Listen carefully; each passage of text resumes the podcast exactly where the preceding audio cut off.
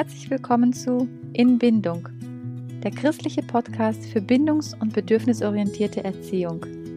Wir wollen Kinderherzen verstehen und Elternherzen erreichen. Mein Name ist Marina, ich bin 30 Jahre alt und habe soziale Arbeit studiert. Aber momentan bin ich Vollzeitmutter von zwei Jungs im Alter von vier und einem Jahr. Und ich freue mich, dass du zuhörst. In der letzten Folge ging es um die kindliche Unreife, der sündigen Natur, wie sie die Bibel beschreibt. Wir als Eltern haben die Aufgabe für das Kind, die Bedingungen zu schaffen, die es braucht, um reifen zu können. Heute möchte ich über die Antriebskraft sprechen, die Kinder zu Wachstum und Reife führt. Es sind die Emotionen. Und ich will mich heute nur auf zwei Grundemotionen beschränken, die uns in unserem Leben antreiben was sagt die Bibel und auch Erkenntnisse aus der Hirnforschung über diese zwei Grundemotionen? Welche davon dominiert deine Beziehung zu Gott und welche dominiert die Erziehung deiner Kinder? Als mein Sohn zwei Jahre alt war, gab es eine Phase, in der er keinen Mittagsschlaf machen wollte. Er blieb einfach nicht liegen und schien nicht die geringste Lust zu haben, zu schlafen. Also dachte ich, okay, dann gibt's halt keinen Mittagsschlaf mehr. Aber dann schlief er am späten Nachmittag praktisch spielend ein und schaffte es nicht, den Schlaf bis zum Abend hinauszuzögern. Also musste ich eine Taktik finden, die ihn mittags zum Schlafen bringt.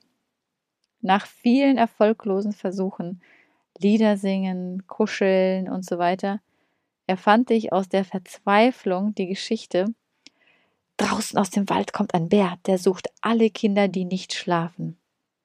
Mein Sohn, ganz entsetzt, krabbelte unter die Decke und war nach 20 Sekunden eingeschlafen. Schon genial, was mit Angst alles klappt, oder? Behalten wir diese Geschichte im Hinterkopf. Ich werde später wieder darauf zurückkommen. Emotionen sind der Motor für unsere Reifwerdung. Sie können unsere Entwicklung entweder fördern oder sie hemmen. Was sagt die Bibel zu diesem Thema? Das emotionale Gehirn ist in unserer normalen und auch in der biblischen Sprache das Herz. Gott sagt, ich will mein Gesetz in ihr Herz geben und in ihren Sinn schreiben. Gottes Lebenswerte können wir nicht nur von reinem Verstandeswissen verinnerlichen. Nur zu wissen, was gut wäre zu tun, hilft uns wenig, es auch wirklich zu tun. Sonst wären wir ja alle schon perfekt, oder? Philippa 2,13 sagt, Gott will in euch das Wollen und das Vollbringen schaffen. Das Wollen in diesem Vers sind die Emotionen, die uns zum guten Handeln treiben. Eigentlich gibt es nur zwei Grundemotionen, in denen alle anderen zusammengefasst werden. Die eine ist die Liebe. Was meinst du ist die andere? Ich habe immer gedacht, Hass. Das ist doch das Gegenteil von Liebe, oder? Nein, es ist eine andere Emotion. Aber dazu komme ich später. Fangen wir mal mit der Liebe an. Und du darfst dir beim weiteren Zuhören gerne schon überlegen, welche Emotion dich und vor allem deinen Umgang mit deinen Kindern dominiert. Aus der Liebe entspringen zum Beispiel Freude, Friede, Leichtigkeit, Geduld, Zufriedenheit, Vertrauen und so weiter. Wer ist laut Bibel die Liebe? 1. Johannes 4, Vers 16 sagt, Gott ist die Liebe. Sein Charakter ist Liebe. Und Liebe möchte nicht einfach für sich selbst bleiben. Liebe will den Austausch. Sie will Leben erschaffen. Sie will das Gute geben. Man könnte fast sagen, Gott hat so eine große Liebe, dass er vor lauter Liebe geplatzt wäre, wenn er sie nicht weitergegeben hätte. Und so hat er das ganze Universum und auch uns erschaffen. Hirnforscher haben herausgefunden, dass bedingungslose Liebe die Kraft ist, die zum Wachstum des menschlichen Gehirns führt. Unsere seelische Nahrung sozusagen. Und wir brauchen sie genauso regelmäßig wie echte Nahrung.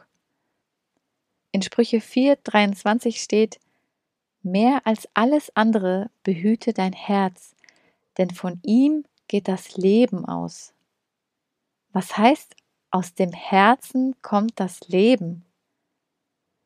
Heutzutage kann man das sogar wissenschaftlich erklären.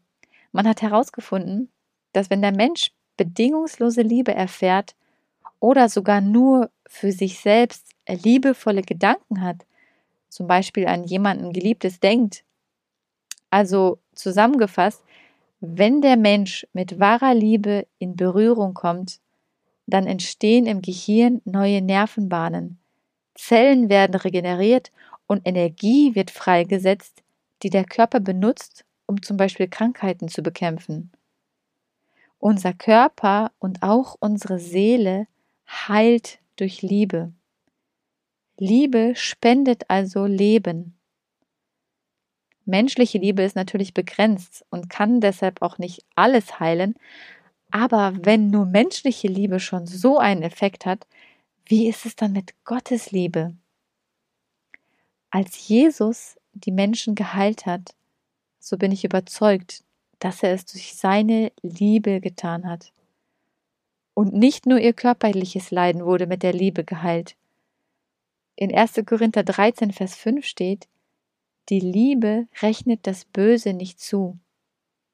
Das bedeutet, die Liebe bedeckt Sünde. Sie leugnet oder spielt die Schuld nicht herunter, sondern sie vergibt. Das ist ein großer Unterschied. Jesus hat die Menschen also mit seiner bedingungslosen Liebe von ihrer Sündenlast befreit. Und es geht sogar noch ein obendrauf. Die Bibel sagt nämlich, Gottes Liebe ist stärker als der Tod. Versteht ihr, was ich sagen will? Es ist die Liebe, die alles in Gottes Reich bestimmt. Nur in ihr existiert Leben. Kommen wir zu der zweiten Grundemotion. Hast du schon eine Idee, welche es ist? Die erste Geschichte der Bibel gibt uns die Antwort darauf. Was meinst du, welche Emotion spürten Adam und Eva, als sie von der Frucht aßen und sich dadurch von Gottes Liebe trennten? Adam antwortet selbst darauf. Ich fürchtete mich, weil ich nackt bin und versteckte mich. Es ist die Angst. Angst ist die Grundemotion für Scham, Sorge, Hass, Ablehnung, Panik, Eifersucht und so weiter. Am Beispiel von Adam und Eva erkennen wir, dass ein Vergehen die Angst nach sich zieht. Ganz genau genommen ist es aber gar nicht die falsche Tat an sich, die uns Angst einjagt, sondern es ist das falsche Gottesbild, welches der Feind Gottes damals Adam und Eva eingeredet hat. Er hat die Lüge in uns eingepflanzt, wir müssten Angst vor Gott haben, weil wir sündigen. Wir müssten uns schämen, weil wir so böse Menschen sind. Hattest du schon einmal den Gedanken? Wenn Jesus jetzt sieht, was ich tue, ist er sicher richtig enttäuscht von mir. Welche Grundemotion steckt dahinter? Es ist die Angst, Gott zu enttäuschen.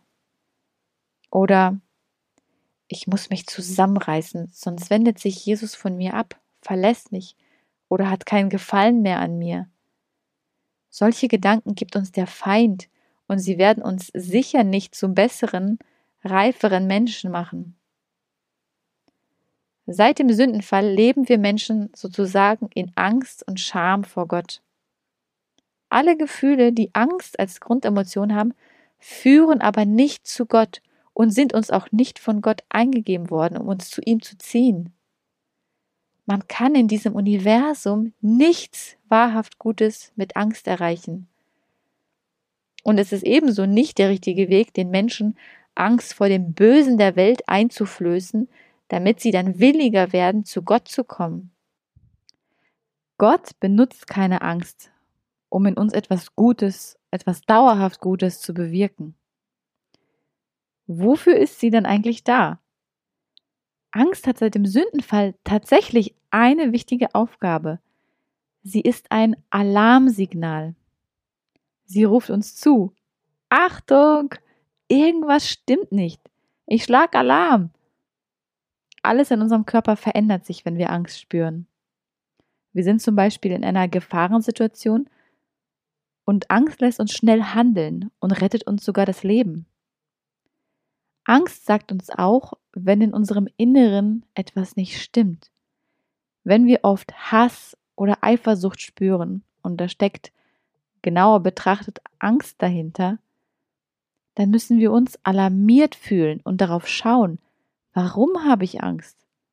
Wir dürfen diese Alarmfunktion unseres Körpers nicht ignorieren oder gar unterdrücken oder verleugnen. Denn Angst sollte ein vorübergehendes Gefühl sein und uns niemals dauerhaft begleiten.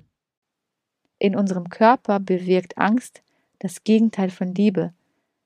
Sie zerstört unsere Zellen, sie macht uns krank und tötet uns schließlich. Klar, es gibt im Leben Gefahrensituationen, wo Angst uns auch das Leben rettet und schnell handeln lässt. Aber im Paradies zum Beispiel gab es nichts Lebensbedrohliches. Angst war also nicht von Anfang an da. Erst seitdem es Sünde gibt, existiert Angst. Und sie schadet uns. Wenn es also in Sprüche heißt, mehr als alles behüte dein Herz, dann verstehe ich, dass wir darauf achten sollen, welche Emotionen uns bestimmen. Wer Liebe im Herzen hat, hat eine Quelle lebendigen Wassers in sich. Liebe führt zu Wachstum und bringt das Gute hervor. Wen aber die Angst regiert, der wird körperlich und seelisch zerstört und bewirkt dasselbe auch in seiner Umgebung, denn Angst zerstört auch Beziehungen. Welche Emotion dominiert dich und die Erziehung deiner Kinder? Liebe oder Angst? Die Liebe natürlich, oder? Ich bin mir sicher, dass wir alle unsere Kinder von Herzen lieben. Aber ich glaube, es ist nicht die reine, unverfälschte Form von Liebe. In unserer Liebe stecken Anteile von Angst. Wovor könntest du Angst oder vielleicht Sorge haben. Die Sorge vor den vielen negativen Einflüssen der Umgebung. Die Sorge davor, dass dein Kind für immer ungehorsam bleibt, wenn es jetzt nicht auf dich hören lernt. Sorge, dass dein vierjähriges Kind nicht teilen lernt, ein Egoist bleibt und dann von seinem Umfeld abgelehnt wird. Sorge, dass dein fünfjähriges Kind nicht lernt aufzuräumen und deshalb ein Messi wird Angst vor schlechten Freunden, die es zur Sucht verleiten und auf falsche Bahnen bringen. Angst, dass es in der Welt nicht zurechtkommt. Und noch schlimmer, dass es verloren geht. Das sind Dinge, die uns alle beschäftigen und jedem mehr oder weniger Angst machen. Ich will dir nicht sagen, du darfst keine Angst oder keine Sorgen haben. Ich selbst habe auch noch meine Sorgen und Ängste vor der Zukunft. Aber Angst wird uns zu keiner positiven Erziehung führen. Im Gegenteil, sie wird dich Dinge tun lassen, die deinem Kind nur schaden werden. Angst gebraucht nämlich Mittel wie Zwang, Manipulation, Gewalt und Drohungen. Das Beispiel mit meinem Sohn in meiner Einleitung war, glaube ich, ganz eindeutig angstbasiertes Erziehen. Es gibt aber noch so viele andere verstecktere Varianten. Als ich meinen vierjährigen Sohn einmal auf meinem Arm trug, kam eine Bekannte auf uns zu und meinte, was? Schämst du dich nicht so groß und willst noch auf den Arm? Mit diesem Satz wollte sie wahrscheinlich die Motivation in meinem Sohn wecken, selbstständiger zu werden. Aber welche Emotion steckt hinter so einer Frage? Scham. Man soll sich schämen, wenn man etwas tut, was von der Umgebung nicht akzeptiert wird. Es gibt unglaublich viele Dinge, für die sich unsere Kinder schämen sollen. Ich glaube, es ist uns gar nicht bewusst, dass Scham zu nichts Gutem führt. Sie macht uns nicht freundlicher, verantwortungsbewusster oder selbstständiger. Oder ganz typisch, wenn unser Kind nicht vom Spielplatz nach Hause gehen möchte, dann fällt uns in der Verzweiflung nichts anderes ein als der Satz, wenn du nicht mitkommst, dann gehe ich eben alleine weg. Aus welcher Motivation soll das Kind uns folgen? Aus Angst, sonst verlassen zu werden? Oder wenn du dein Spielzeug nicht teilst, will niemand mehr mit dir spielen. Oder von wem hast du denn so ein Verhalten? Du solltest dich was schämen. Oder ich sollte dir mal alle deine Spielsachen wegnehmen, damit du dankbarer wirst und nicht ständig um mehr bittest. Das sind jetzt nur ein paar Beispielsätze, die ich aus meiner eigenen Erziehung kenne und vielleicht fallen dir ja noch ganz andere Sachen ein. Und dann gibt es auch noch die Angst vor der Umgebung, die uns treibt. Was denken jetzt die anderen, wenn mein Sohn mir hier ein Theater macht? Oder wie peinlich, ich bin so eine Versagerin als Mutter.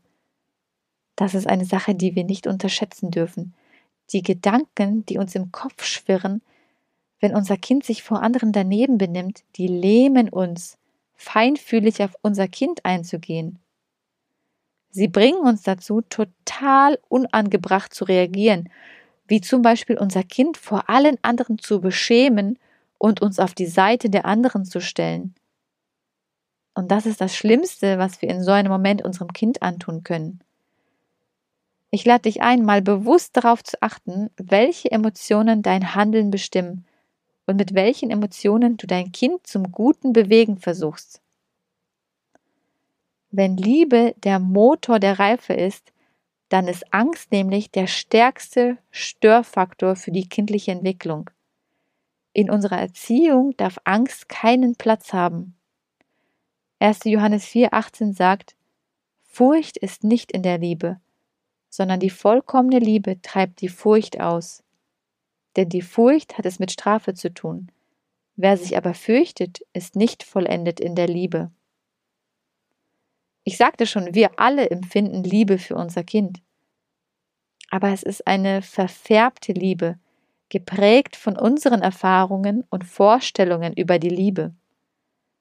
Unsere unvollkommene Liebe siegt oft nicht über die Wut, die wir dem Kind gegenüber empfinden, wenn es sich daneben benimmt. Unserer Liebe fehlt es am vollkommenen Verstehen des Kinderherzens. Wir schauen nicht hinter ihr Fehlverhalten und sehen nicht die Bedürfnisse des Kindes.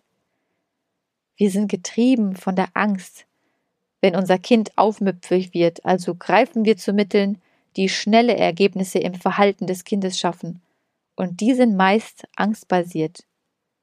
Liebe jedoch braucht Zeit zum Wachsen und zum Verändern des Verhaltens. Liebe macht dem Kind keine Angst und manipuliert es nicht. Mit dem allen will ich nicht sagen, na, na, na, schäm dich, was du deinem Kind für Sachen an den Kopf schmeißt. Ich will dir kein schlechtes Gewissen einreden oder dir sagen, du sollst seine Ängste unterdrücken, sondern ich will ein Bewusstsein dafür schaffen. Schau deiner Sorge einmal direkt ins Gesicht. Was genau macht dir Sorgen oder Angst? Wenn wir uns der Angst nicht bewusst stellen, wird sie uns steuern. Hast du die Angst aber einmal bewusst angeschaut und ihre Gründe erforscht, kannst du sie auch Stück für Stück loslassen. Und genau das ist unser Ziel in diesem Podcast. Wir wollen in dir den Glauben an die Liebe wachsen lassen, denn nur die Liebe kann dich von deiner Angst befreien. Jesus sagt, wer in mir bleibt und ich in ihm, der bleibt in meiner Liebe. Wenn dir die Folge gefallen hat, darfst du uns gerne weiterempfehlen, bewerten oder uns auch ein Feedback geben. In der Beschreibung des Podcasts findest du unsere E-Mail-Adresse und den Link zu unserem Instagram-Account. Die Literaturquellen sind in den Show Notes, also in der Beschreibung der Folge vermerkt. Also, mach's gut und bis zum nächsten Mal.